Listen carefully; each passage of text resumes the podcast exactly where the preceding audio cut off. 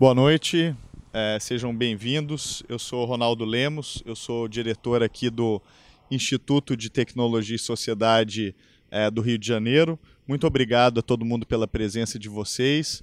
É uma honra e uma grande satisfação receber o professor Alberto da Costa Silva aqui conosco hoje. Também o Tiago, é, muito obrigado por terem vindo. Eu não vou fazer as apresentações, porque o Antônio vai fazer essas apresentações daqui a pouco. Eu queria só falar brevemente é, do nosso instituto, para quem ainda não teve a oportunidade de vir aqui.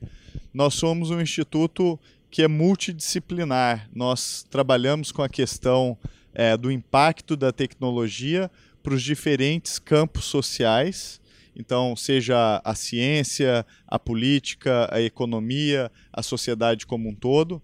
A gente tem várias pesquisas que tratam da questão da democracia, que tratam da questão é, do futuro da inclusão digital, mas a gente também tem um olhar muito importante sobre a questão questões sociais de forma mais ampla. A gente tem uma tradição de pesquisar, por exemplo, inovação no continente africano, que é hoje é, um dos hubs mais importantes do pensamento, por exemplo, de desenvolvimento tecnológico, de audiovisual, é, de novas mídias, é, de música, cenas musicais novas e emergentes que estão acontecendo no continente africano e as trocas que isso provoca com o Brasil, especialmente dada a nossa matriz é, do nosso país. É, e, e isso é algo que está também no DNA do nosso instituto. Então, no início do ano, nós fizemos um debate com o professor Alberto, a Lilia Schwartz e o Luiz Eduardo Soares. E esse debate a gente teve que até pro, ir para um outro lugar, dada a quantidade de pessoas que estavam presentes, e nós recebemos muitas reclamações de pessoas que queriam ouvir o professor Alberto com mais é, acuidade, por mais tempo, é, por mais é, ouvi-lo mais. E, e, então a gente ficou muito sensível a essas reclamações, até porque nós mesmos que organizamos o evento é, sentimos a, a, necessidade de ouvi-lo mais. Então fizemos mais uma vez um convite, agradeço inclusive o Antônio mais uma vez por ter feito a, a, a produção e, e, o contato. É, e agora a gente vai ter finalmente a possibilidade de ouvi-lo é, por mais tempo, inclusive, o que muito nos deixa feliz. É, esses eventos que a gente faz, as varandas, são eventos mensais, sempre gratuitos, sempre abertos, sem a, a sisudez de um evento acadêmico. Sempre vamos falar um pouco da vida, cultura e história da África aqui. E temos dois especialistas, dois historiadores de gerações diferentes, para darem suas visões e falarem de seus estudos e experiências no continente africano. Vou falar aqui brevemente sobre cada um dos nossos convidados. Alberto Acosta e Silva é diplomata, poeta, ensaísta, memorialista e historiador, membro da Academia Brasileira de Letras, orador do IHGB, vencedor do Prêmio Camões, que é o maior prêmio da literatura brasileira e portuguesa. É, foi, ele se considera piauiense, mas é nascido em São Paulo. É, na sua adolescência, ele começou a se interessar por África porque é, começou a ler Gilberto Freire, um grande clássico, Casa Grande Senzala, de 33 quando todos seus colegas liam sobre Grécia. Depois tornou-se diplomata e é, começou a se especializar e ler mais sobre a África. Foi a diversas missões pelo continente e, inclusive, com uma viagem que se chama Periplo Africano do Gibson Barbosa em 72 e em, no final dos anos 70 virou embaixador na Nigéria e no Benin. Depois ele foi embaixador também na, em Lisboa, no Paraguai, na Colômbia e foi subsecretário-geral do Itamaraty. Tem três grandes clássicos de história da África, Manila e Libambo, Enxada e Alance e um rio chamado Atlântico, e temos uma grande honra de estar aqui com ele. Tiago Souza, que nos representa aqui, é, integra o Museu Afro Brasil, é membro da organização cultural Associação Lanchonete.org, foi curador de diversos eventos importantes, é, fez, faz pesquisa em relações raciais, arte africana e afro-brasileira e estuda a migração africana contemporânea. É mestrando do, da pós-graduação de História da Arte na Unicamp e é participante de dias de estudos da 32ª Bienal de São Paulo. Sem mais delongas, com a palavra, Alberto da Costa e Silva. não me pediram para falar sobre a África toda e sobre as minhas experiências africanas. Isso levaria muito tempo. O que eu combinei foi que faria uma conversa sobre a família na África, a importância dos laços familiares e como a família move as relações culturais, políticas, artísticas e do continente africano. Eu vou começar contando uma história. Eu gosto de contar histórias. Em 1982, eu estava em Lagos e certa manhã um amigo meu, David Aradion, que era diretor da Faculdade de Arquitetura da Universidade de Lagos, me telefonou e disse: Alberto, venha correndo para cá que você precisa ver uma coisa interessantíssima. Lá fui eu para a universidade. Chegando lá, soube que um deputado havia apresentado um projeto de lei à Assembleia Legislativa proibindo, tornando ilegal a compra da noiva, pagamento de um preço pela noiva em caso de casamento. E havia uma enorme demonstração das estudantes da, da universidade. Imagina qual era a posição delas. Contra a lei. Era, abria a passeata uma faixa que dizia: se pagando já nos maltratam, imagine quando for de graça. Que mostra uma, um, uma compreensão diferente da nossa, de um costume que entre os Yorubás, os Ibos, os Nupes, os Baribas, é bastante comum. É bastante comum, não, é de norma. E por que é de norma? Porque a mulher é importante. Porque a mulher é produtora e reprodutora. Porque quando você tira uma mulher de uma família para entrar na sua família, você está tirando um valor produtivo da família e passando para você. Você está se enriquecendo e empobrecendo a família. De maneira que você tem de dar uma compensação à família. Então, em vez de ser uma humilhação para as mulheres, o pagamento da noiva é, na realidade, um símbolo de qualidade, um símbolo de que a mulher é importante. E ela é importante na África, como em outros continentes, no nosso próprio continente e na nossa própria vida diária, porque sobre ela se segurou-se eh, toda a produção, grande parte da produção de bens que o mundo cresceu.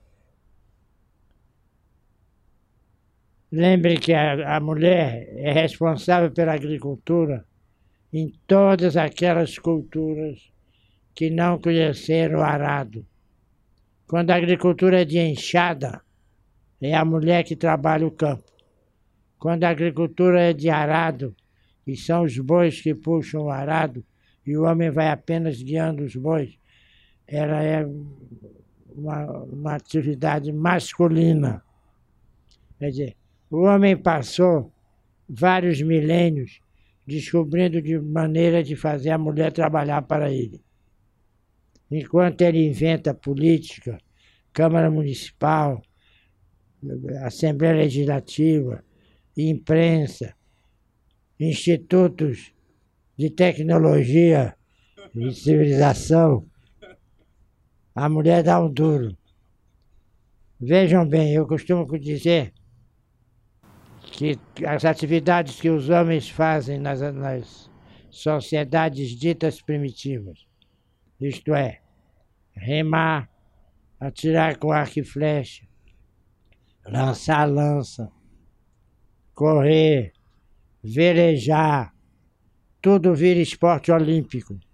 Lavar roupa, cuidar de criança, mudar fralda, não há nenhuma competição olímpica. Então é normal, por assim dizer, e seria de se esperar que em vez de, na nossa cultura do Ocidente, em vez de darmos dote, o pai da noiva dar o dote para o noivo, já é tempo de voltarmos à boa prática africana e fazer com que os homens paguem pelas noivas. Mas, se brincadeiras à parte, a compra das noivas é um dos modos de casamento mais comum na África Ocidental, na África, sobretudo na África Atlântica. Um continente que conheceu diferentes tipos de, diferentes tipos de casamento. E para começar, onde se convivem a monogamia e a poligamia. E ainda aqui, o sistema poligâmico da África Atlântica é distinta do sistema poligâmico, por exemplo, dos países árabes. Em primeiro lugar, porque os bens da mulher não se confundem com os dos homens. Os homens têm o seu patrimônio e as suas diferentes mulheres também o seu. Em segundo, porque ele não implica na existência do harém. Cada mulher tem sua casa e o homem visita as várias casas que tem. Isso tem um aspecto muito curioso. Eu vou fazer de vez em quando, vou pontuar o passado com o presente. No passado e nas aldeias mais distantes, forma-se uma espécie de compound, um cercado que abriga a casa do homem e a casa de suas mulheres, que podem ser conforme a religião do homem duas, três, quatro, cinco, seis, oito, dez, doze, quatorze, quantas mulheres ele puder realmente comprar.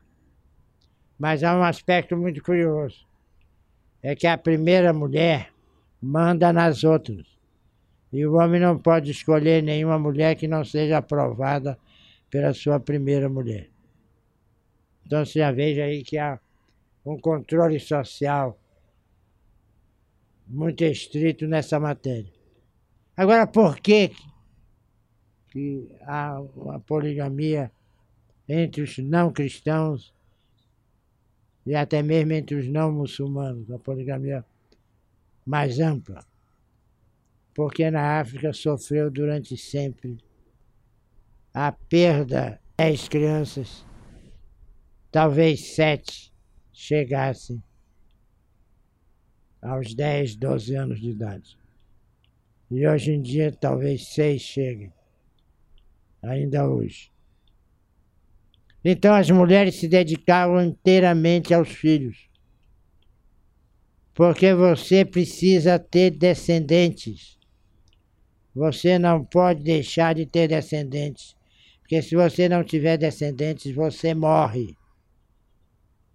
Enquanto você tiver quem reze por você, quem lembre de você, quem fale sobre você, enquanto você não morrer no nome, você está vivo. Vivo no plano da eternidade. Agora, quando você não tiver mais ninguém que o recorde, mas ninguém que o lembre, mas ninguém que faça uma oferenda em seu favor, você simplesmente desaparece. Então, ter crianças é muito importante. É a riqueza maior que, que uma pessoa pode aspirar. Então, e ela cria um problema de defesa das crianças. Porque quando nasce uma criança, até a mãe deixar de amamentar, ela não tem contato com o marido. E nesse momento ela arranja uma outra mulher para o marido. Ela convence o marido a comprar outra mulher, outra noiva. Ela se dedica à criança inteiramente. Em geral, elas amamentam a criança até 4, 5 anos de idade. E protegem muito a criança em todos os momentos. O que cria uma situação muito curiosa. Porque no passado, como eu contava, tinha a casa do homem e a casa, por exemplo, de três das suas mulheres. Hoje em dia ele pode construir uma casa nova e fazer quatro portas, cinco portas, para cada mulher entrar pela sua porta e para os seus cômodos diretamente. E ter um cômodo de convívio, que é o cômodo do homem. Isso faz uma coisa muito curiosa. Dois, dois, dois aspectos que eu quero ressaltar. O primeiro é que cada criança tem várias mães. Não há criança órfã, a não ser que morram todas as mulheres do marido, do pai. Isso lembra muito uma história que eu costumo contar, que um dia em Lagos, o diretor de uma empresa brasileira veio conversar comigo e disse, ah, eu estou muito aborrecido, porque o fulano, era o empregado dele, é um excelente funcionário, mas eu vou ter de mandá-lo embora porque ele é um mentiroso. Você é um mentiroso como? Há uns seis meses ele veio, me pediu para ir para a aldeia para o enterro da mãe. Há três meses ele me procurou outra vez, pediu para ir à aldeia para o enterro da mãe. E ontem ele veio me pedir outra vez para ir ao enterro da mãe. E eu disse, mas ele foi aos enterros das mães. Porque são três e vai ter outras elas estão chegando à idade de morrer. Vai morrer uma depois da outra. E realmente. Então. É que, como eles casam fora do grupo, com outros grupos, o que ocorre é que as crianças, em geral, no passado, parece que isso está diminuindo, falavam muitas línguas. Podiam falar quatro, cinco, seis línguas que aprendiam quando crianças, passando da casa de uma mãe para a casa da outra mãe.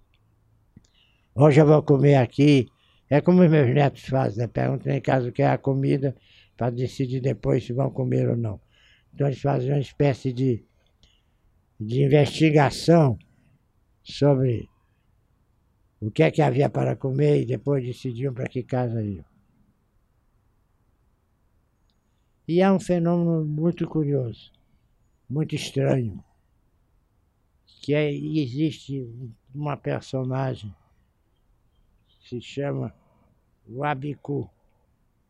O Abicu é um menino que nasce muitas vezes, que, que, que atormenta os pais, porque ele nasce, morre, ele se encarna num novo menino que vai nascer, vai morrer, ele vai se encarnar num terceiro, num quarto, num quinto até ser exorcizado e não voltar mais. É como se, através da metempsicose, através da reencarnação, esse menino fosse nascendo e morrendo, fosse um menino que nasce destinado a imediatamente morrer para causar dor nos pais, para castigar os pais, não se sabe bem de quê. De uma maneira geral, as culturas africanas são muito diferentes umas das outras. É difícil você fazer certas declarações que se apliquem a todos os países, a todas as nações, a todos os povos africanos. Eles são muito variados. Vocês veem que eu tenho procurado falar sempre aqui em África Ocidental e África Atlântica, que é para nós nos localizarmos numa área que tem mais ou menos, tem muitas diferenças culturais, mas tem semelhanças também. Tem tantas diferenças culturais que entre os abibios e os benins, e bibios e benins, do Golfo, do, do, do delta do Níger, e entre os Yorubás e os Ibos, que ficam ao oeste do Níger, e são povos muito semelhantes, com culturas muito parecidas, há uma diferença básica com relação ao nascimento de crianças. Quando nascem gêmeos, entre os yorubás, é uma grande festa. A mulher é saudada como escolhida pelos deuses, como uma criatura especial. E os gêmeos são considerados entes que trazem alegria, a felicidade para as famílias a que pertencem. Entre os ibos, que estão separados dos yorubás, a, a aldeia Ibo mais a, a leste está a uns 200 quilômetros da aldeia Yorubá mais a leste, mais a oeste. Entre os ibos, a mãe é submetida a cerimônias de purificação. E as crianças são jogadas na floresta para morrer. Porque os gêmeos são abominação. Os gêmeos são a perturbação da natureza. Os gêmeos desequilibram o mundo. Vocês veem, portanto, que as, as ideias que nós fazemos às vezes de África, África, África, não correspondem exatamente à realidade. Não há África, há Áfricas. Como não há América Latina, há Américas Latinas. A diferença entre o Peru e o Brasil é muito grande, ou entre o Uruguai e a Bolívia. E no caso da África, isso é mais visível, porque a África é um exemplo perfe perfeito, ainda agora.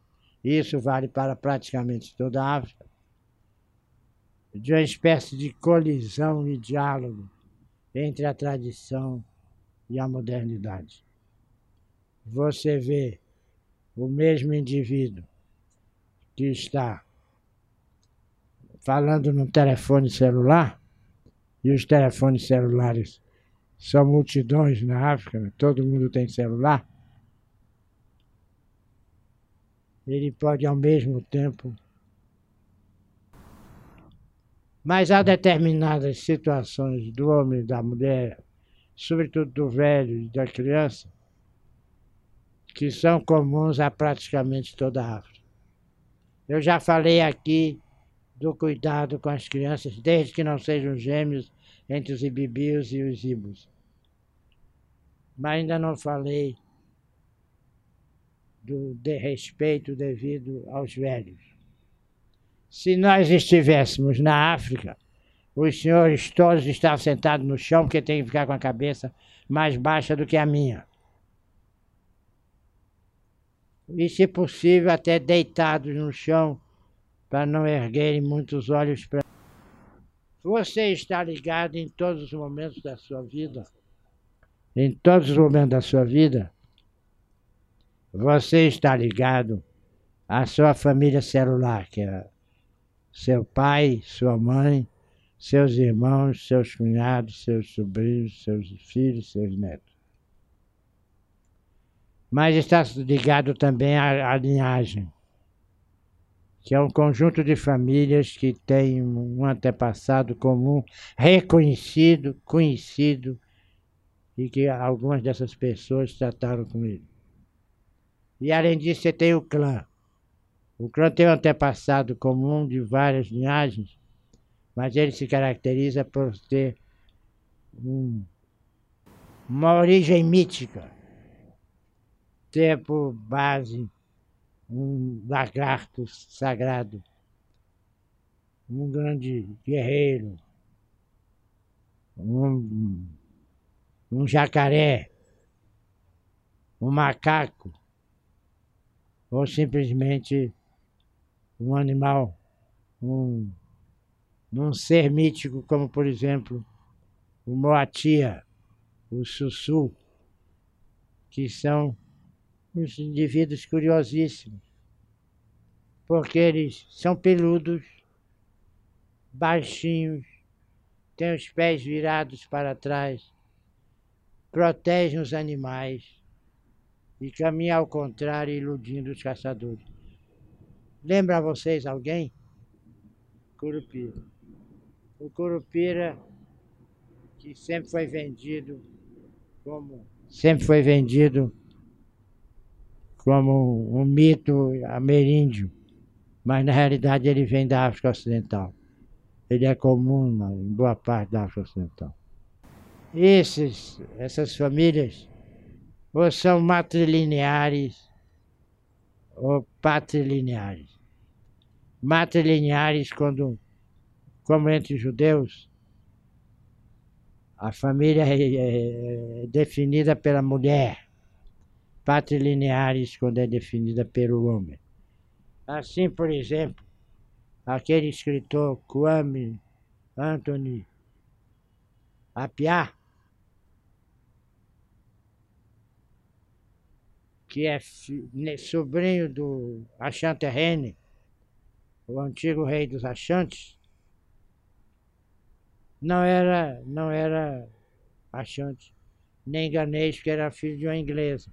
Era filho de uma inglesa. Como era filho de uma inglesa, não, era inglês. Que é a mãe que rege a descendência.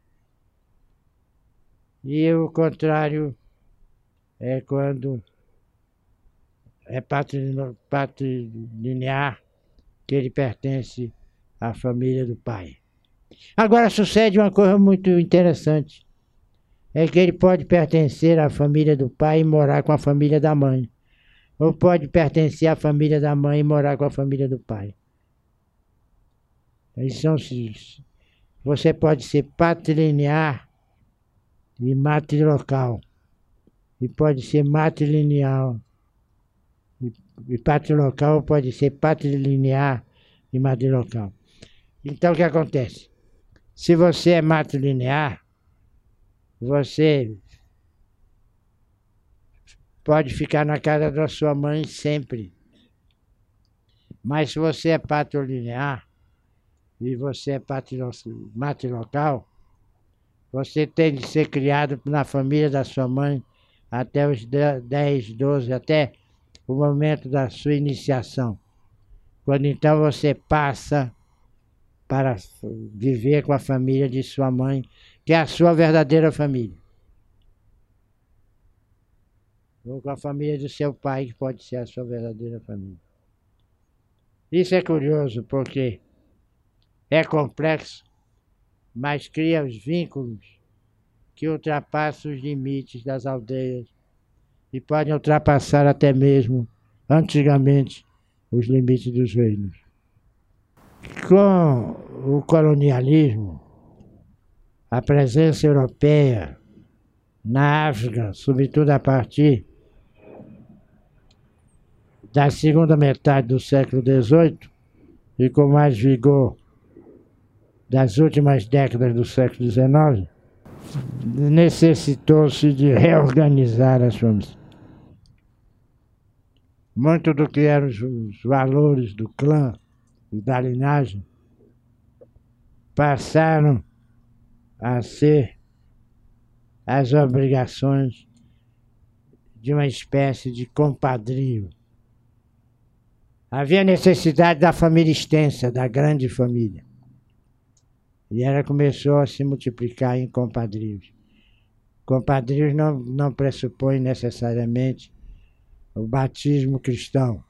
Compadrio no sentido de você adotar uma outra família como sua e formar aliança com seus amigos que funcionam como aliança de parentesco. E ela gerou um problema que só é problema para nós. Para eles não é problema, que é o nepotismo. A primeira obrigação é com a sua família. Depois vem a obrigação com os outros. Obrigação que você tem de empregar a sua família, facilitar os negócios da sua família, ajudar a sua família. Se você chegar em Nova York e souber que há alguém de sua família que mora em Brooklyn, você vai diretamente para a casa dessa pessoa em Brooklyn e ela tem a obrigação de hospedá-lo, porque ela pertence à sua família. As obrigações de família são muito fortes em toda a África Atlântica desde praticamente o Senegal até a Namíbia. Mas não alterou, não alterou nem altera, como não altera os processos de modernização, o fato de você fazer sua encomenda por internet receber a sua mercadoria vinda de avião, não impede que continue a haver traços muito fortes das tradições na posição da mulher, por exemplo. No sultanato de Sokoto, que é um sultanato islâmico, a mulher vive em Pordá, vive em Harém. Mas no antigo reino do Daomé, que é habitado pelos Fons, que no Brasil se receberam o nome genérico de Gestes, só há um homem dentro do palácio, que é o rei. Todo o resto do palácio é habitado somente por mulheres e por meia dúzia de eunucos ou castrados. E cada um dos ministros e dos altos funcionários do reino do Dalmé tinha uma contrapartida numa das rainhas. Elas eram duzentas e poucas.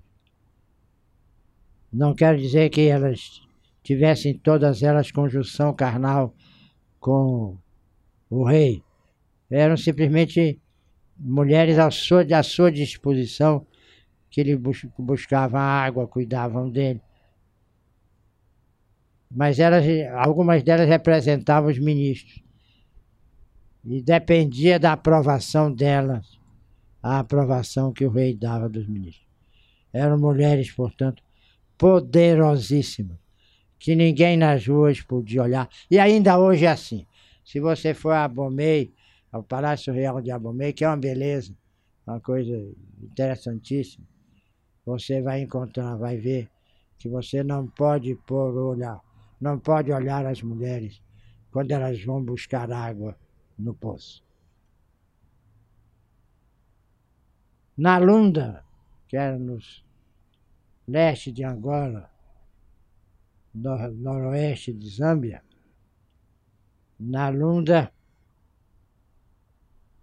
havia uma, uma mulher, a Lukunkesha, que era a mãe do rei, a mãe simbólica do rei.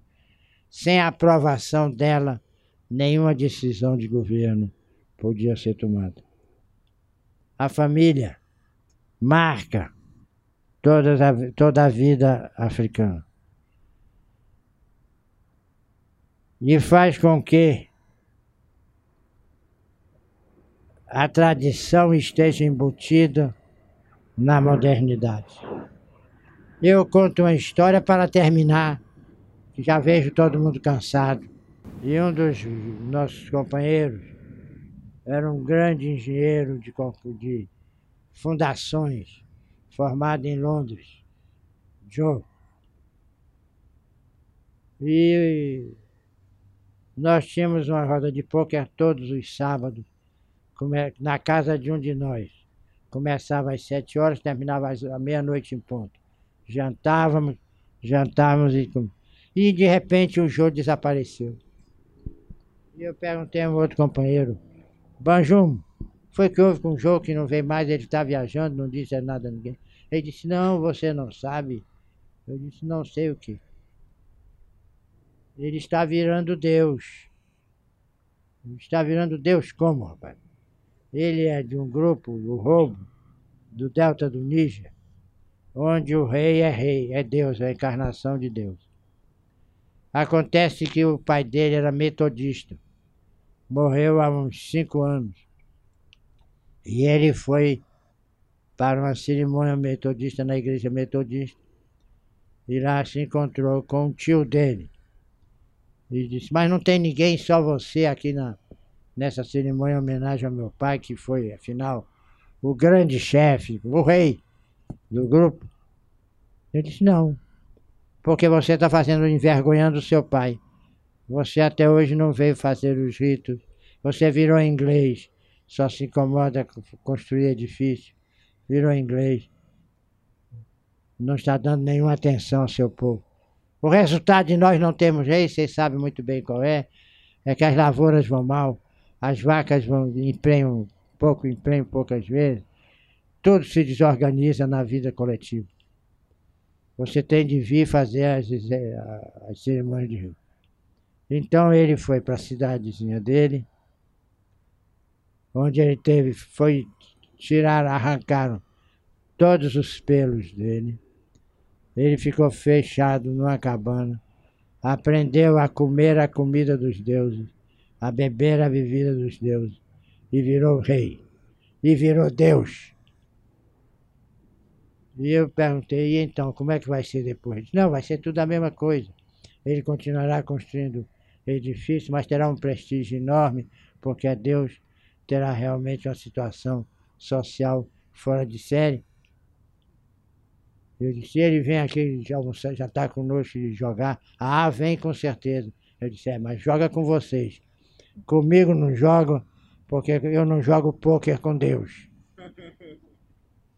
Isso mostra, com essa historietazinha, mostra como é complexa a vida na África. Que nós temos que alinhar a mais imediata modernidade com as tradições mais profundas que informam, que fazem a África o que ela é. E eu creio que a África é muito ciosa de suas tradições, e ainda bem.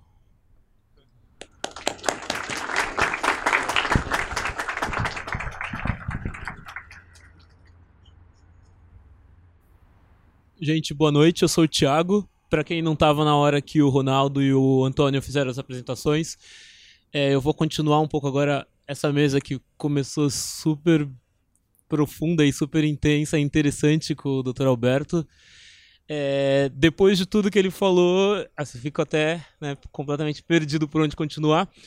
Mas é o que eu optei para falar para vocês hoje, para a gente conversar um pouco, é muito mais uma conversa do que uma aula. Eu sou terrível com o microfone também, se vocês não estiverem me escutando, por favor. É, eu retomo a, a fala do, do Dr. Alberto quando ele fala que não existe, não existe uma África, mas várias Áfricas. E é esse slide que eu queria que todo mundo pudesse dar uma olhada com atenção para a gente pensar um pouco só quantos países ou quantos pedaços da Europa cabem dentro do continente africano, né? Eu acho que eu, há uns anos, há uns cinco anos, eu acho, quando eu vi esse mapa pela primeira vez, eu fiquei bastante impressionado. Não, dá para todo mundo enxergar? Eu não sei como. Dá? Tá. Todo mundo consegue perceber que tem uma China é, que, que, que é, chega até o meio da, da, do, da, do continente africano, todo, todo os Estados Unidos e tudo mais, só para então, a gente relembrar o tamanho desse continente e, de novo, é, tudo isso que o Dr. Alberto já falou, toda essa diversidade, essas diferenças, essa complexidade que existe dentro desse território. Eu passei os últimos dois anos e meio, mais ou menos, trabalhando no Museu Afro Brasil em São Paulo, que é um museu bem novo, considerando toda a nossa grande ligação e herança africana. O museu ele só ele completou 12 anos, se eu não me engano. É, e boa parte do nosso trabalho lá, boa parte do que todo, todo, todo o grupo, todo o pessoal da pesquisa, o pessoal da curadoria, o pessoal da educação, era conseguir é, reorganizar ou propor uma contranarrativa uh, sobre tudo que nós ouvimos, aprendemos, temos em mente sobre o continente africano, sobre os países africanos. Então, uh, o nosso trabalho lá partia inicialmente. Eu vou, vou voltar, especialmente quando nós, é, pensando nos nossos grupos diários, que eram os grupos de estudantes de escolas públicas, que é a primeira a primeira ideia que essas crianças chegavam sobre a África definitivamente não era a ideia mais interessante ou mais positiva, né?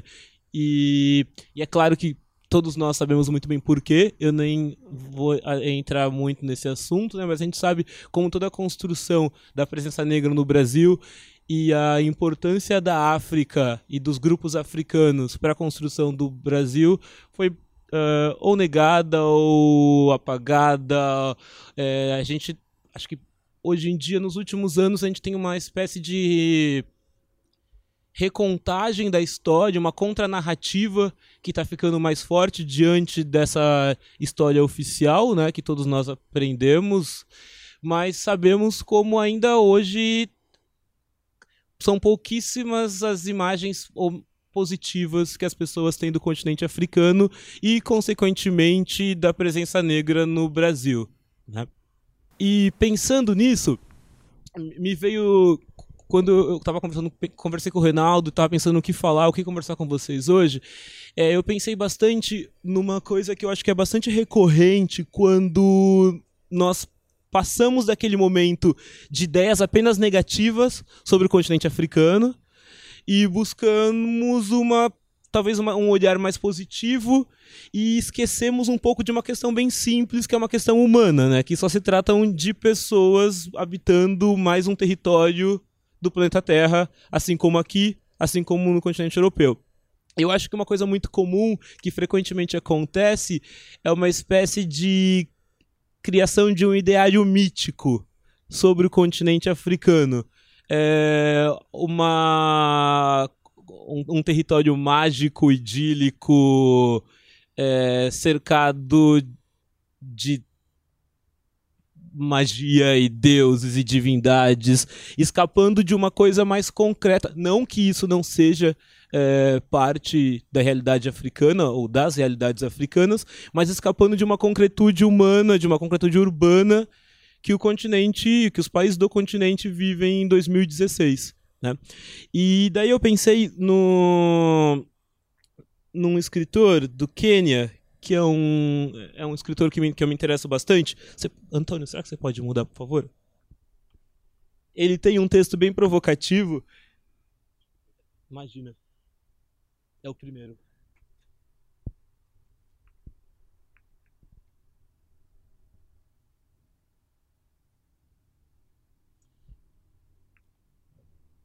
ele tem esse texto bastante provocativo, ilustrado por essa imagem. É, o, texto se chama How to Write About Africa, então essa, essa é uma tradução minha, né? Mas, bem, uma tradução literal, como escrever sobre a África. É, ele chama Binivanga Wainaina, ele é do Quênia, ele é um artista, é um escritor contemporâneo, e ele criou um, um conto sobre como escrever sobre a África, ou então os frequentes lugares comuns que muitas vezes a gente acaba esbarrando, não só na escrita, mas também na, numa fala ou num discurso sobre o continente africano. Então, é, eu vou seguir a, agora a minha fala tentando trazer um, alguns trechos e eu vou ler devagar, alto e qualquer coisa a gente tenta ver o que funciona. Então, ó, eu vou me levantar. É, sempre use a palavra África, ou escuridão, ou safari em seu título. Subtítulos também devem incluir palavras como Zanzibar, Maasai, Zulu, Zambezi, Congo, Nilo, Gigante, Céu, Sombra, Batuque ou Sol. Outras boas palavras também são guerrilha, eterno, primordial e tribal. Nunca utilize a fotografia de um africano bem arrumado na capa do seu livro ou dentro, ao menos que esse africano tenha ganhado um prêmio Nobel. Prefira um, um AK-47, costelas proeminentes, seios de fora. Uh, se você optar por incluir um africano, tenha certeza de que ele, se, que ele esteja usando uma vestimenta Maasai ou Zulu ou mesmo Dogon. São grupos africanos, são grupos étnicos africanos bastante populares e que permeiam o imaginário. É... Sempre que se referir sobre a África, pense que ela é quente, é úmida, com pessoas muito pequenas que comem primatas. Não se perca em descrições precisas. A África é grande, 54 países, 900 milhões de pessoas que estão muito ocupadas passando fome, morrendo e guerreando e emigrando para ter tempo de ler o seu livro. O continente está repleto de desertos, selvas, montanhas, savanas e muitas outras coisas, mas o seu leitor não se preocupa com isso. Então mantenha suas descrições românticas e evocativas certifique-se de que mostrar, desculpa, certifique-se de mostrar como os africanos têm música e ritmo no fundo de suas almas e comem coisas que nenhum outro humano come. Não mencione arroz ou carne e trigo, mas busque coisas como cérebro de macaco, que é a preferência gastronômica de africanos, juntamente com cabra, serpente, vermes, larvas e todo tipo de carne de caça. Certifique-se de mostrar que você é, que você também é capaz de comer tais alimentos sem vacilar e descrever como você aprende a apreciá-lo, porque você se importa. No seu texto, trate a África como se fosse um país. Um país quente, empoeirado, com pastagens e gigantescas hordas de animais e pessoas altas e magras, famintas. Seus personagens africanos podem incluir guerreiros nus, servos leais, adivinhos, videntes, sábios antigos que vivem em esplendor, ou políticos corruptos, guias de viagens polígamos, ineptos e prostitutas que você já se relacionou. Os leitores vão se entediar se você não mencionar a luz da África. E o pôr do sol, por favor, fale do pôr do sol, é uma obrigação. É sempre grande e vermelho, há sempre um céu. Ao escrever sobre a situação da flora e da fauna, certifique-se de mencionar que a África está superpovoada, quando seu principal, quando seu personagem principal está em um deserto ou selva e vivendo com povos nativos, é bom mencionar que a África tem sido severamente despovoada pela AIDS e pelas guerras. Use letras maiúsculas.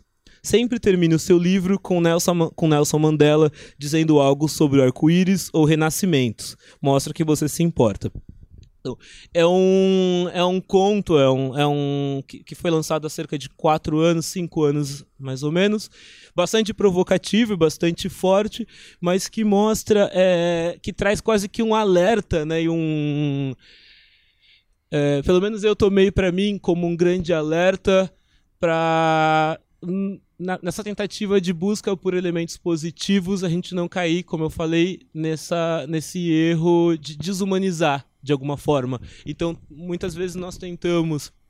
Uh, nos envolvemos mais com o continente, nos envolvemos mais com povos africanos, mas esquecemos de uma coisa, de uma questão simples, né? Somos humanos iguais, tal, tal como brasileiros e tudo mais.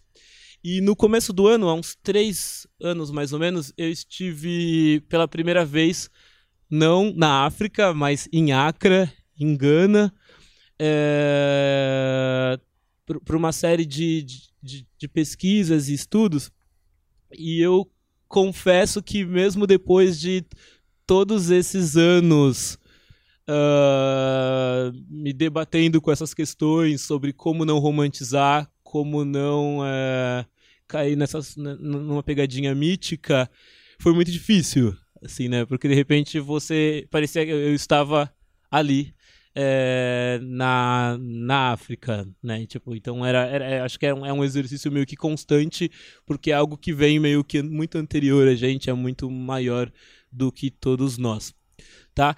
É, a minha fala é uma fala muito curta, mas eu vou estar aqui para conversas e tudo mais que vocês quiserem, tá legal? É isso, pessoal.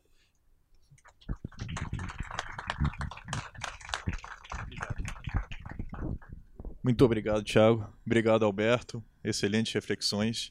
E agora abrimos para questões, para algum comentário. Se alguém quiser falar de alguma experiência em algum país na África, posso, pode vir falar aqui.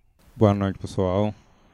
Normalmente lá na África, nós temos uma certa tradição, porque me apresento, eu sou Mamur, eu sou africano, tá bom? Porque sou africano, tá bom? O país não interessa, porque aquelas fronteiras que estão lá na África não foram feitas por nós, foram feitas fora da África e sem os africanos entre fevereiro de novembro de 1884 e fevereiro de 1885.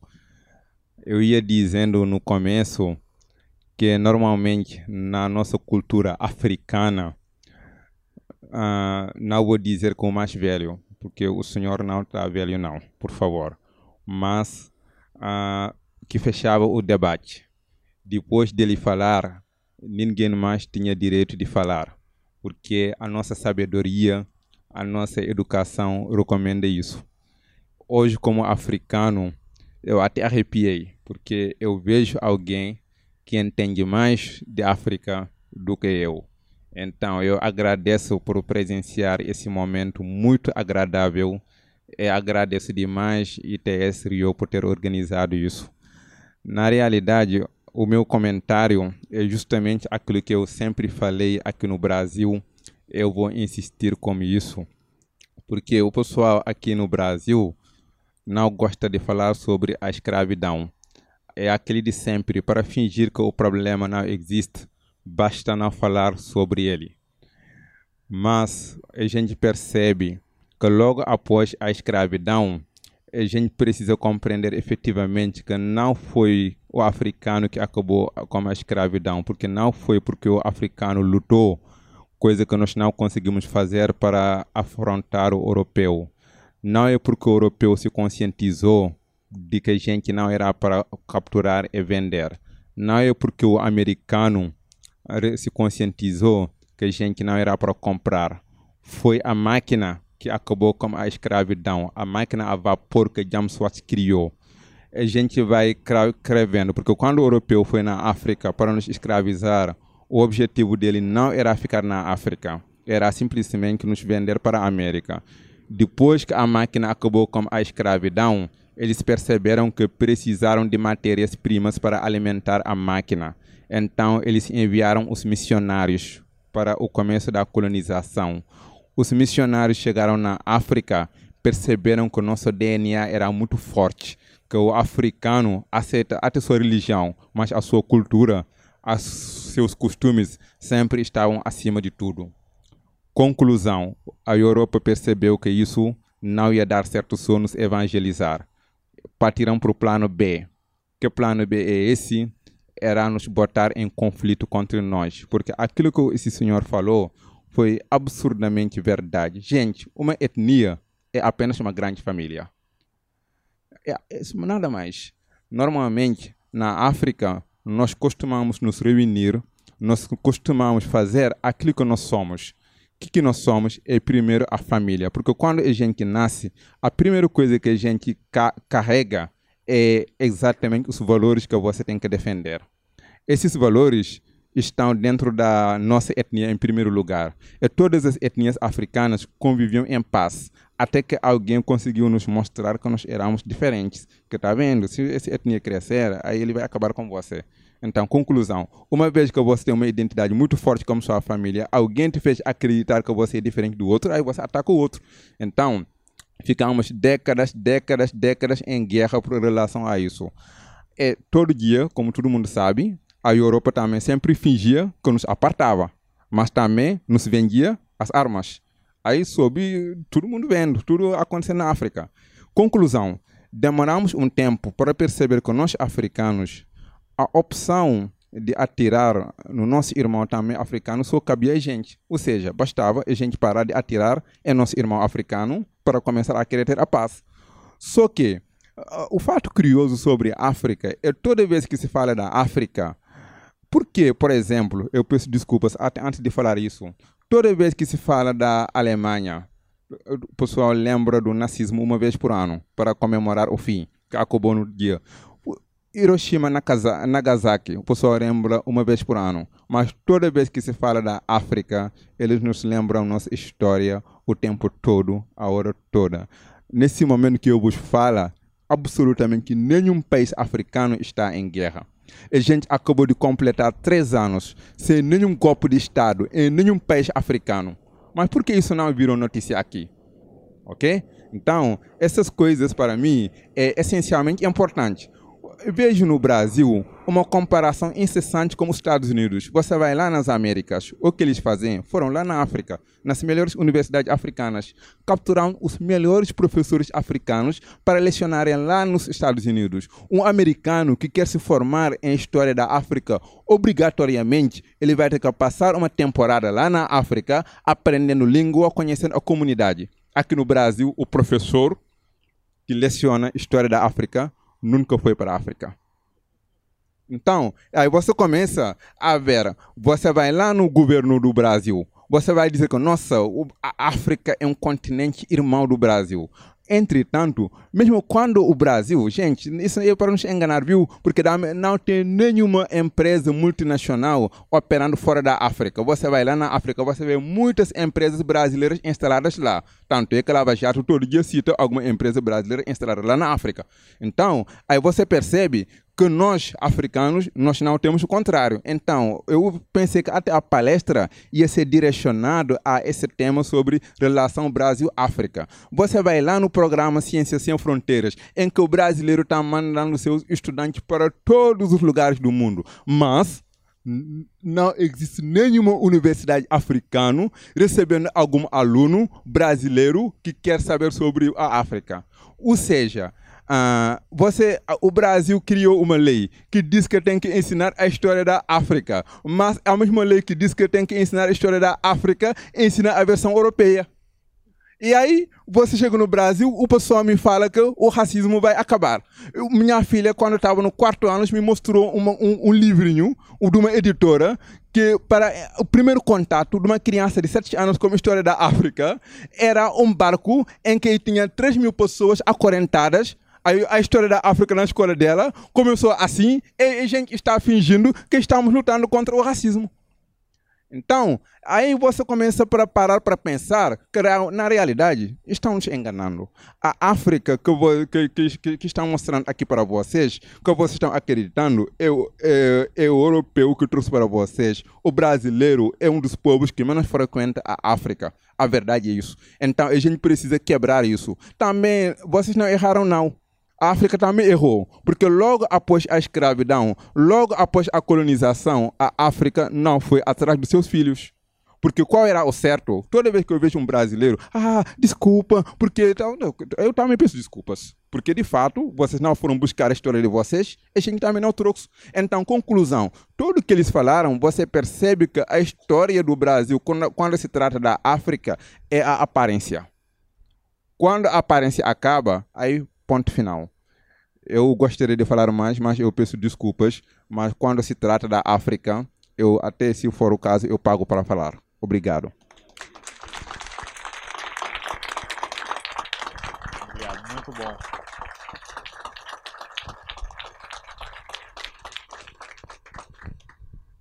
Muito obrigado. E alguém mais gostaria de falar? É, conheço muito vocês, né, daqui do ITS, sou muito, é, vocês são muito queridos. É, eu queria agradecer essa oportunidade, porque eu utilizei seus livros, professor, na minha tese de mestrado, inclusive trouxe um, está todo marcado, e o meu contato com a África começou por conta de seus livros, e o ano passado eu resolvi ir para a África do Sul primeiro, que foi o meu início na África. Vou falar como continente, porque a África a gente sabe que não é um país, né? Todo mundo acha que eu fui à África como se tivesse ido a um país e hoje a gente faz essa correção aqui, tem essa oportunidade. Então, é, dizer que é uma honra estar ao lado é, de uma pessoa, de, de, de duas pessoas que vieram falar sobre a África aqui, é, e uma oportunidade única. Eu acho que assim, vocês conseguiram reunir tanta gente. Eu acho que se o Rio soubesse que tá, essas duas pessoas estão aqui, acho que o Rio estaria aqui dentro. Nós devemos muito à África continente. Na minha tese eu estudei muito isso e fiquei encantada depois que voltei da África do Sul e alguns outros lugares que eu tive a oportunidade de conhecer e vi o tanto que nós brasileiros somos africanos. Então, no, o título do seu livro, Um Rio Chamado Atlântico, é maravilhoso e eu acho que todos nós temos a agradecer. Muito obrigada, viu, Ronaldo, por essa oportunidade. Obrigado a você. Tiago, Tiago, por favor. Mamor, é, achei que a sua fala foi, foi bem interessante, foi muito forte, bem, bem em diálogo com o que eu acho que eu falei e com o que o Dr. Alberto também falou. E voltando para para a lei, que é algo que me interessa muito, porque foi o que eu me dediquei nos últimos três anos. É, não sei se todo mundo conhece essa lei, pessoal. É uma lei de 2003, de qualquer forma. Ela, ela sofreu uma alteração agora isso. Então, Exato. Eu não, como não, não tenho certeza se todo mundo conhece, mas é foi a primeira lei assinada durante o governo Lula em 2003. Então ela tornou obrigatório o ensino de conteúdos não só africanos, mas é afro-brasileiros, né? É, tinha, tinha esse detalhe. E como você bem falou, em 2010 ela sofre essa alteração e passa a ser incluídos também a obrigatoriedade do ensino de conteúdo de grupos ameríndios, né? Então indígenas aqui das Américas. É, eu é, a lei tem essa proposta mesmo de combater é, imagens horríveis como essa que você contou da sua filha vendo um navio de homens e mulheres escravizados, como se a história africana começasse ali, a partir da a partir da escravidão, né? Eu acho que é isso que foi ensinado nos últimos 100 anos, basicamente, né? Como se todos é a África começa a partir do momento em que o homem europeu põe os pés lá. Então a lei tem essa proposta realmente, mas é, a dificuldade principal tem sido que ela não é obriga, não há obriga, obrigatoriedade para aplicação dela na formação universitária.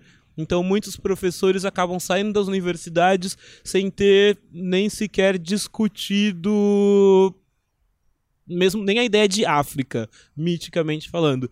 É, e e quando você fala do barco, da imagem do barco, é uma imagem muito. E eu, fiquei pensando, nossa, é, que, coisa, que, imagina isso. Muitas das crianças que eu encontrava quase que diariamente no museu, no Museu Afro-Brasil, como eu falei, elas vinham com essa ideia já postas também. Então era algo difícil, é, algo difícil de você começar a pensar em construir qualquer ideia, ideia que fosse sobre a África quando elas já chegavam com essa ideia negro escravo, nem era a ideia de negro escravizado. Então, é... eu, só eu só discordo um pouquinho de você quando você fala que essa lei não está não tá funcionando. Ela tem muitos problemas e muitas falhas, mas ainda tem muita gente que tem se empenhado nesses últimos 10 anos na aplicação dela. Eu te digo que só é, uma, uma. Eu não sei quanto tempo você já está no Brasil, mas é que não se discutiam questões raciais da maneira que se discute agora, eu acho. Não se falava sobre racismo da maneira que se fala agora. Então, a lei, eu acho que de alguma forma ela, ela influenciou esse debate, ela abriu um pouco o campo para esse debate, tá?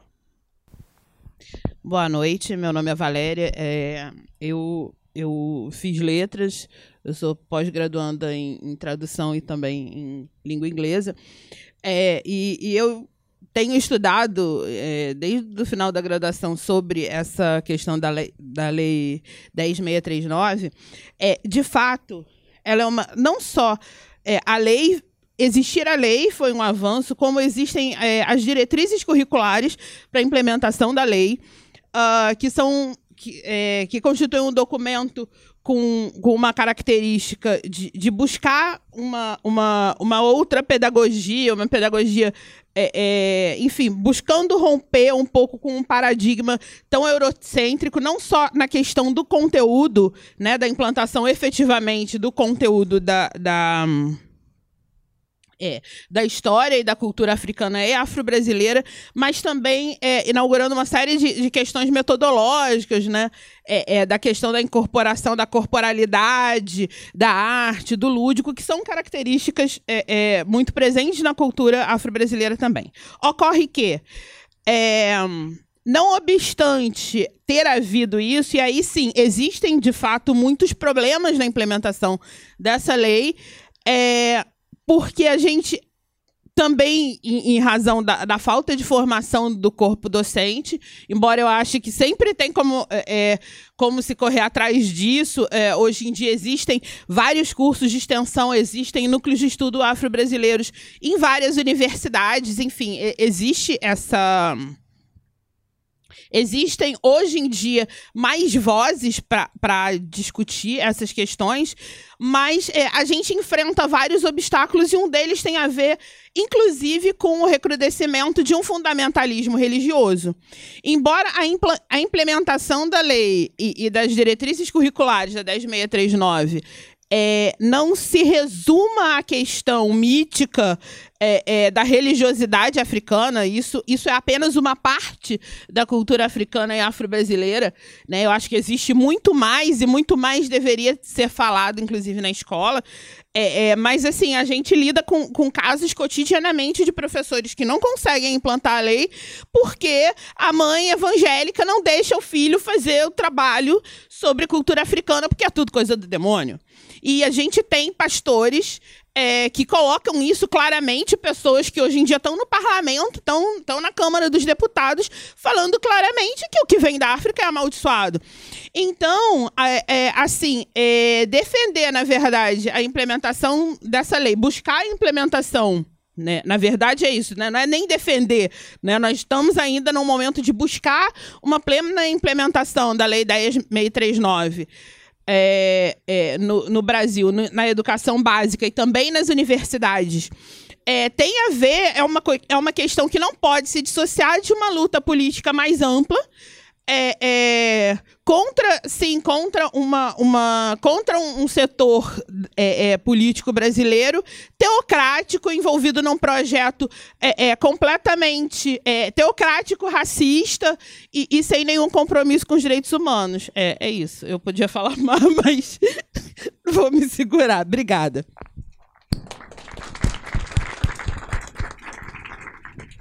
Muito obrigada senhora por ter lido os meus livros mas houve um governador do, de Minas Gerais que no início do século XIX escreveu para o rei de Portugal dizendo que me mandem africanos da costa da mina, porque eles são muito bons. Eles descobrem, têm uma sorte louca, descobrem ouro com facilidade. Sucede que os africanos não tinham sorte, não. Os africanos sabiam como encontrar o ouro. Eles sabiam batear o ouro desde mil anos antes. E sabiam cavar poços e, e galerias para a busca do ouro. De maneira que eles foram, na realidade, os mestres da mineração aurífera no Brasil. Ensinaram aos portugueses a encontrar ouro. Quando Van Schweger chegou ao Brasil para iniciar a indústria do ferro, ele encontrou em Minas Gerais fornos africanos. E ele diz lá, encontrei fornos africanos, é nesses fornos que eles fazem facas, que eles fazem cutelos, que eles fazem enxadas. Então, o africano foi pioneiro no Brasil no trabalho de ferro. Eu vivi muitos anos em Portugal, Sei que em algumas regiões de Portugal se cria o gado solto, mas a pequenas distâncias e em pequenos espaços. O gado, como foi criado no Nordeste do Brasil, entrando pela savana e para dentro, nas grandes extensões, com um sistema de distribuição de pagamento entre dono do rebanho e o seu pastor, que era um africano, foi ensinado ao Brasil, aos brasileiros pelos africanos e aos portugueses. E vamos por aí.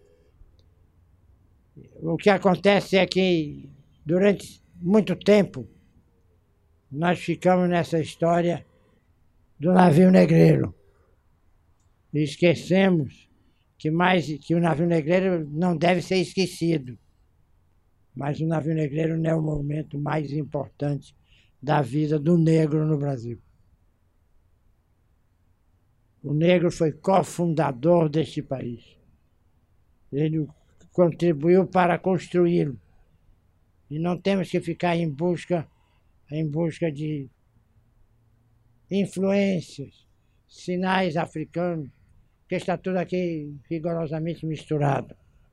Mas temos de começar a ensinar que não apenas o sofrimento do africano é importante, mas importante foi a capacidade que ele teve de transformar a sua humilhação e a sua degradação em momentos de criação, em momentos de lição, com generosidade e com imaginação e com sabedoria. Ele foi um construtor, e é esse aspecto do construtor do Brasil, do, do, dos que nos ensinaram a comer, nos ensinaram as histórias, nos ensinaram os bichos papões e os nossos medos infantis. Grande parte dessas pessoas eram negros e nos transmitiram a cultura negra, tal como ela era exercida na África.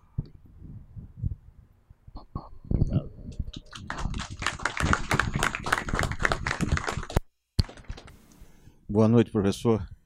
Eu não sou do meio acadêmico, mas gostaria de dar minha minha experiência, relatar minha experiência na África. Eu fiquei um ano em Angola, trabalhando numa força de paz da ONU, na época da guerra da, de Angola. E fiquei durante o período em que se assinou o Tratado de Paz da Zâmbia, que pôs fim a uma guerra fraticida do povo de Angola. E gostaria de dar um depoimento a respeito de uma situação que eu vejo como preocupante para nós brasileiros. Quando eu cheguei, estava indo para Angola, é, eu imaginei, pô, por que, que meu país está me mandando para cá? Fazer parte de uma, de uma força de paz. E aí, quando o avião pousa na Bahia de Luanda, tinha uma, duas plataformas da Braspetro, o braço internacional da, da Petrobras. E conheci todo, o professor fala da, das lundas, eu conheci todas as partes de Angola, inclusive as lundas. E no sul de Angola, a Odebrecht construía a maior hidrelétrica do sul da África, a hidrelétrica de Capanda. E aí nós vemos o quanto nós estamos substituindo aquilo que nós fizemos com os africanos aqui por um colonialismo das nossas multinacionais. E esse resgate precisa ser feito, inclusive, ensinando nas escolas, vocês que são educadores, que muito nos une e muito devemos ao povo. Eu falo do povo angolano, não conheço a África como um todo. Mas eu pude ver um sentimento muito forte, talvez pela própria língua portuguesa, que une o povo de Angola com o povo brasileiro. Isso, isso é uma coisa que, que realmente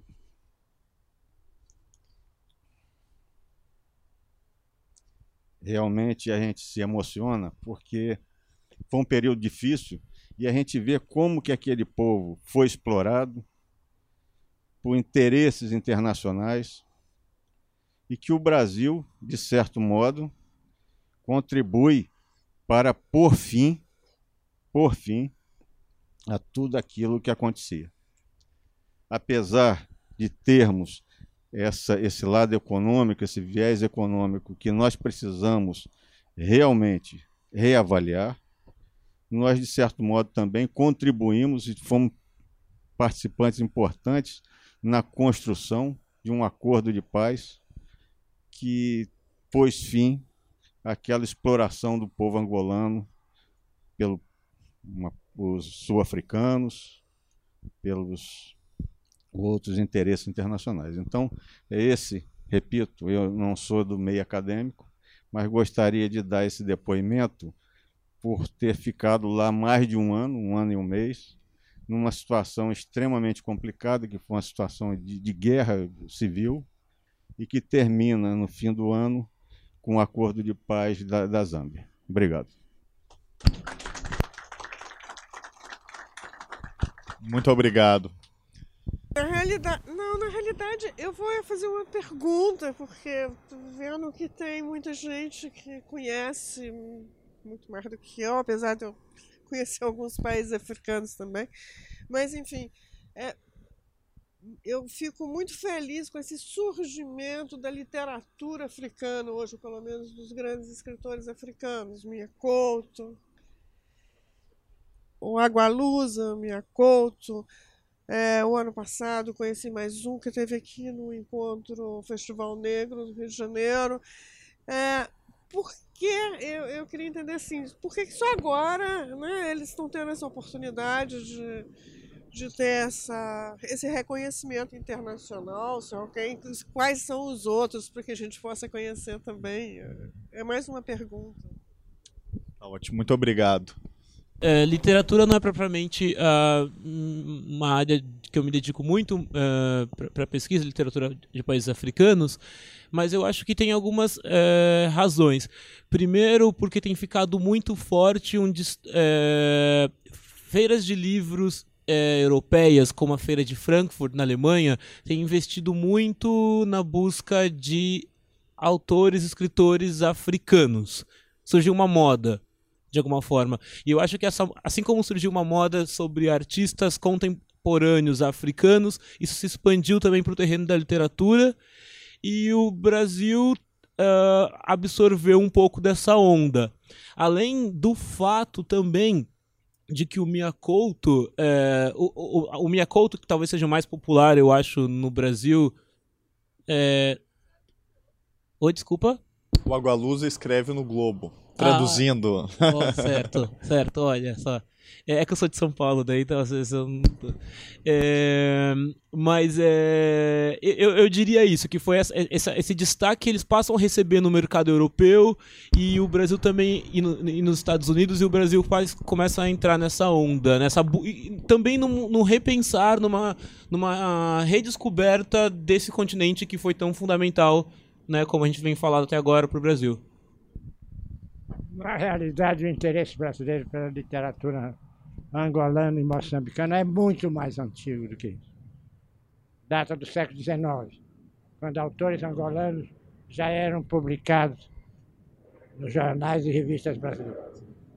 O Pepetela, o Miyakoto, já são lidos no Brasil há 20 anos. Eu fiz a primeira apresentação de Miyakoto no Brasil acho que faz 20 anos atrás, ou 25 anos. Que já, já um pouco bastante não grande. Há uma crítica muito boa e até pouco tempo um público pequeno. Havia pouco interesse dos leitores e muito interesse dos críticos. Mas Luandino Vieira, Pepe Tela, Mia Couto, Onuana, todos já eram lidos no Brasil, pelo menos desde o ano 1995, coisa assim.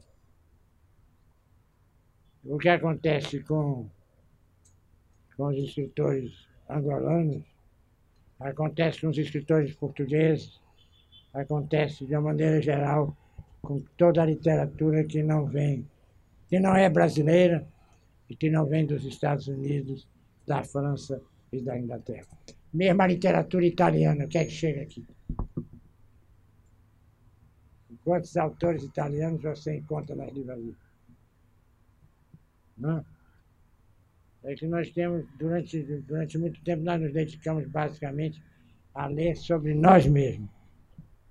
Uma espécie. A, a, a geração que se criou, influenciada pela Semana de Arte Moderna de 1922, foi uma geração, foram duas ou três gerações voltadas para o Brasil e para os assuntos brasileiros.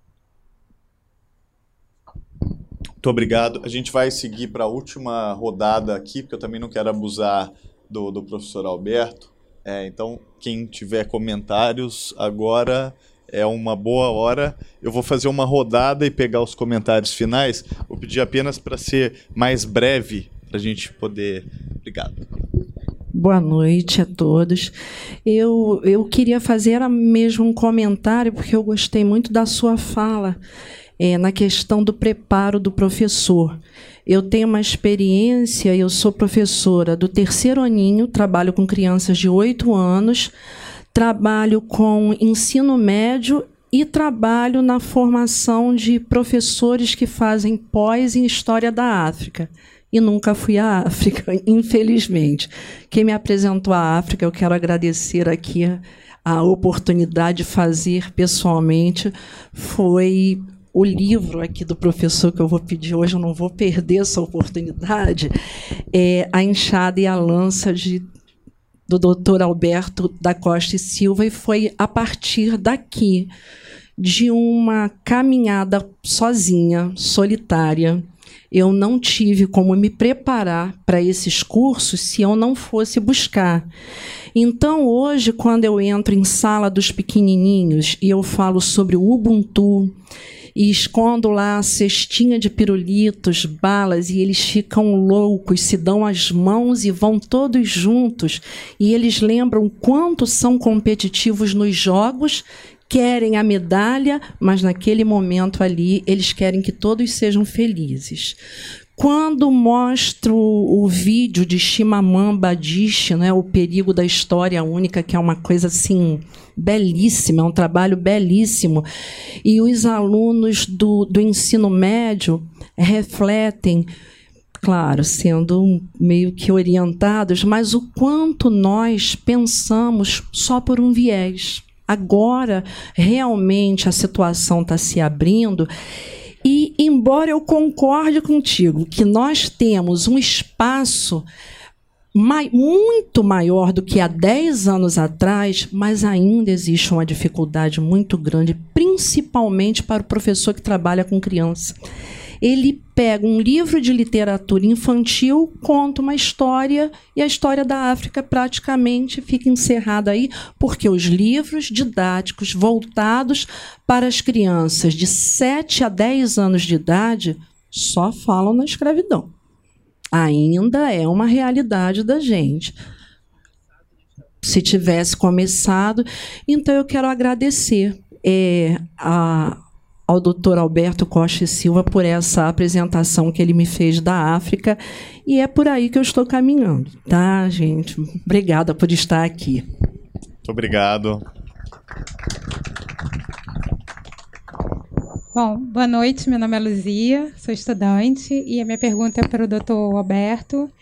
É, como, pegando um pouco o gancho do que o rapaz falou sobre a presença das empresas brasileiras na África e um pouco também dessa nova inflexão, nova renovação da, do interesse da política externa brasileira a partir do governo Lula no continente africano, queria ver a sua, a sua análise assim, sobre essa questão da cooperação sul-sul, né, essa, é, essa nova onda, né, e qual a sua avaliação é, ela é realmente é, porque ela tem um, um, um viés muito grande para reforçar laços de solidariedade e buscar é, nas é, contestar a ordem global, né, procurar uma ordem mais justa, enfim, é, procurar garantir acesso a medicamentos. A gente tem realmente bons exemplos da cooperação sul-sul do Brasil na África, mas também tem esses casos é, da exploração de construções que violam direitos humanos e, por outro lado, também é,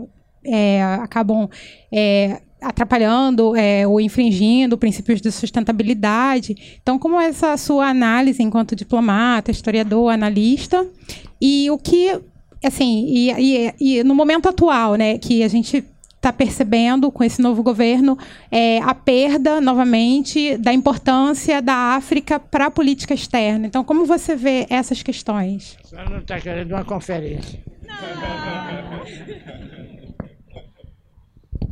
Não. não, eu quero dizer apenas o seguinte: não sejamos injustos.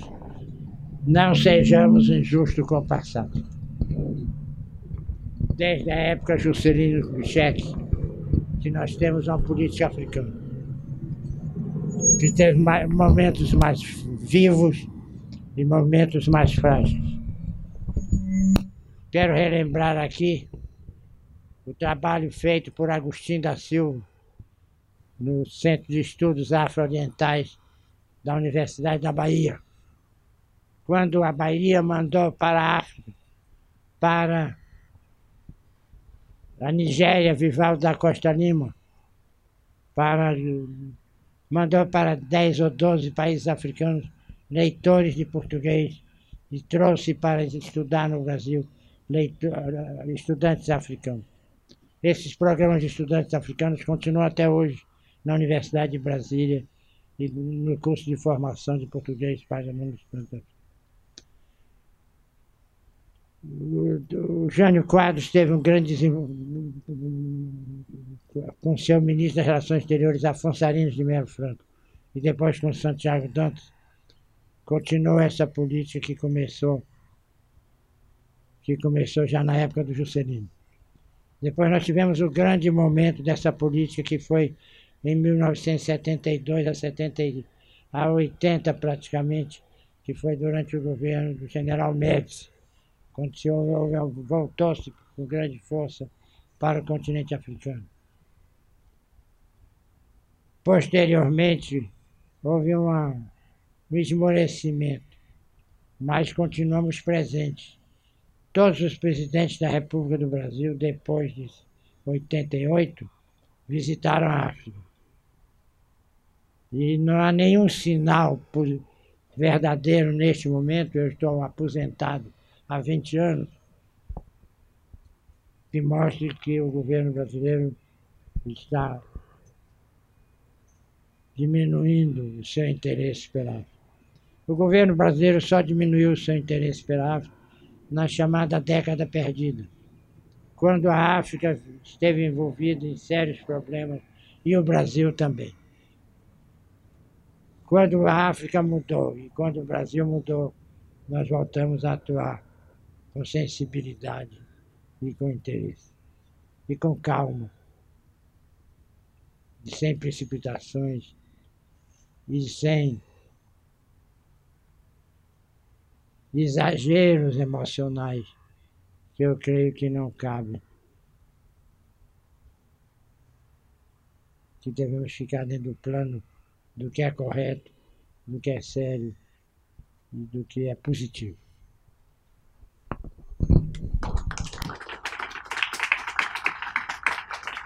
Bom, com isso eu gostaria de agradecer a presença de todos, agradecer mais uma vez ao professor Alberto, ao Antônio, ao Tiago pelas falas, a todo mundo que participou. Muito obrigado pela presença. A gente conseguiu aqui efetivamente não só ouvir, mas estabelecermos uma conversa, o que para a gente é muito gratificante. E eu convido ainda quem quiser uma breve confraternização, ainda temos aí é, comida para ser degustada, temos ainda algumas bebidas. E uma dica de que o lado de cá o vento está muito melhor do que o vento está por aqui, então dá para ficar ali com mais conforto do que tá do lado de cá. Então muito obrigado, voltem sempre às nossas varandas, todos os meses a gente realiza esses eventos. E vocês são todos muito bem-vindos. Muito obrigado, professor Alberto, obrigado.